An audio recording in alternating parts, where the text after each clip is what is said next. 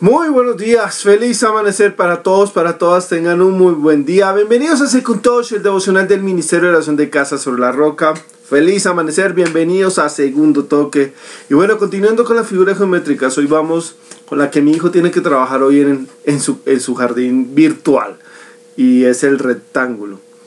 Y el rectángulo es, a uno le dicen, ¿qué es un rectángulo? Y uno dice, eh, mm, eh, mm.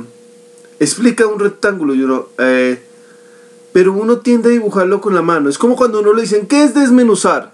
Y uno no sabe cómo expresar qué es desmenuzar, pero automáticamente lo que hace uno es hacer una con la mano como si estuviera soltando cosas. Lo mismo pasa con el rectángulo. Uno dice, hey, ¿qué es un rectángulo? Y uno, eh, es como una puerta.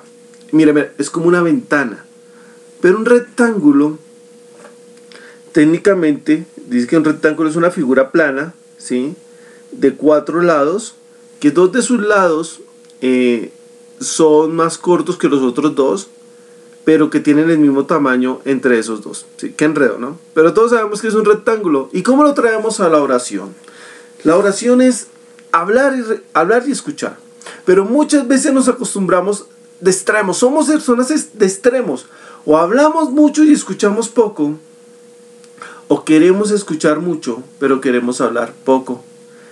Ayer estábamos explicando a mi hija que tiene nueve años que, era un telegrama. Y papá, ¿cómo hacían para comunicarse sin celular, sin internet, sin computador? Y a veces sin que la tata no tuviera teléfono en la casa. Nosotros le explicábamos que era un telegrama. Y decía, no, pues fácil. Y decía, eh, papá, voy, eh, llego el sábado a las 8, los quiero mucho, punto. Y decía, no, mi amor, entre menos palabras utilizaras, menos te cobraban. Y yo, no, papá, es muy complicado.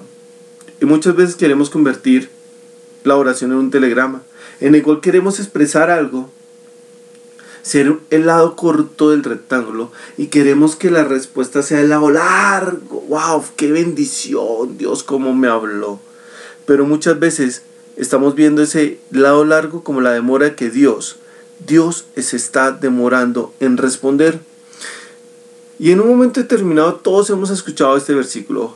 Habacuc 2.3 dice, pues la visión se realizará en el tiempo señalado, marcha hacia su cumplimiento y no dejará de cumplirse. Aunque parezca tardar, espérela, porque sin falta vendrá. Y yo quiero que entiendas una cosa, y es que Dios no, no eres tú. No es como tú. Él sabe el tiempo y el momento perfecto para tu respuesta. En 2 Pedro 3.9 te está diciendo, el Señor no tarda en cumplir su promesa, según entienden algunos, tardanza. Más bien, Él tiene paciencia con ustedes porque no quiere que nadie perezca, sino que todos se arrepientan. Y es que nosotros creemos que nuestra oración y la respuesta tiene que ser de la misma forma que nosotros la vamos a tener o la vamos a hacer. Ejemplo, cojo los lados cortos del rectángulo y digo, entre más corto mi oración, así va a ser más efectivo. Dios va, ya entiende, Dios ya me conoce, así que voy a ser puntual. Dios, quiero esto. Y muchos piensan la otra y es que, no, yo tengo que prolongarme, Señor, Padre bendito. Y así es paralela la respuesta de Dios porque va a ser una bendición que va a durar durante mucho tiempo. Y nos hemos equivocado cuando nos metemos esas ideas en la cabeza. Acuérdate de todas aquellas veces que Dios ha respondido de una forma más rápida de la que tú esperabas, o en un tiempo más rápido que tú esperabas, o muchas veces supuestamente se ha tardado en responder. Pero quiero decirte ya para terminar cómo debes esperar. Salmo 27:14. Pon tu esperanza en el Señor. Ten valor, cobra ánimo. Pon tu esperanza en el Señor. Entonces, ¿qué tienes que hacer? Primero, ten valor. Yo ten valor. Dios ya te dio el valor, solo tienes que tenerlo. Cobra ánimo. Cobra ánimo. ¿Y qué es cobrar? Cobrar es algo que ya no tienes. Algo que prestaste, algo que no tenías, algo que cediste, tienes que cobrarlo, tienes que recuperarlo. Y en ánimo lo has cedido, se lo ha cedido Satanás, se lo ha cedido al mundo, se lo ha cedido a la carne. El ánimo lo has perdido, ve y lo cobras, cóbralo. Y por último, primero comienza con punto esperanza y termina con punto esperanza. ¿Qué te está diciendo? Pon la mira en el Señor.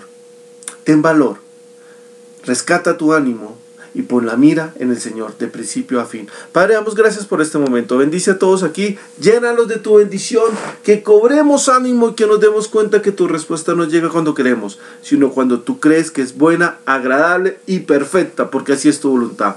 Amén y que Señor tú lo respaldes en este día. Amén y amén.